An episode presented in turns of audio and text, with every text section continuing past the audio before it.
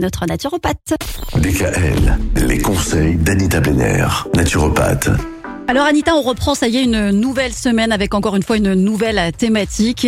Et cette semaine, on va aborder un sujet super intéressant, c'est les troubles digestifs.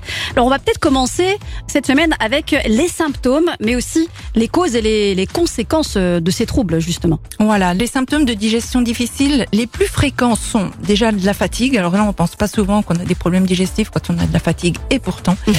Fatigue, lourdeur, ballonnement, des éructations incessantes, des flatulences, des reflux, des Oh là brûlures d'estomac. C'est pas glamour tout ça. hein. Non, euh, de la constipation, de la diarrhée, des nausées, Ouais. le foie engorgé, des douleurs ou des crampes dans le ventre et parfois des maux de tête peuvent également être liés à des Ah, mot de, oui. mot de ventre? Oui. Ah d'accord. Tout ça, ce sont des signes qui vous indiquent que votre appareil digestif est en souffrance. Mhm. Alors une mauvaise digestion n'est pas anodine et si vous n'y faites pas attention, elle peut entraîner à moyen terme des troubles et sur du long terme des maladies. Alors quelles sont les causes des troubles digestifs?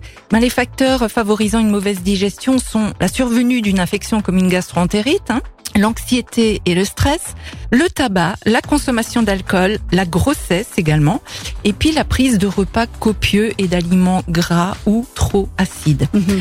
Alors quelles sont les conséquences d'une mauvaise digestion? Ben euh, ça peut entraîner des carences, des problèmes de peau, de l'acné, des boutons, de l'eczéma, du psoriasis et surtout une baisse de l'immunité. Alors là en ce moment on en a quand même fortement besoin, donc on va essayer de préserver notre immunité et une inflammation des intestins ou alors un transit ralenti ou accéléré. Tout ça ce sont des conséquences des troubles digestifs.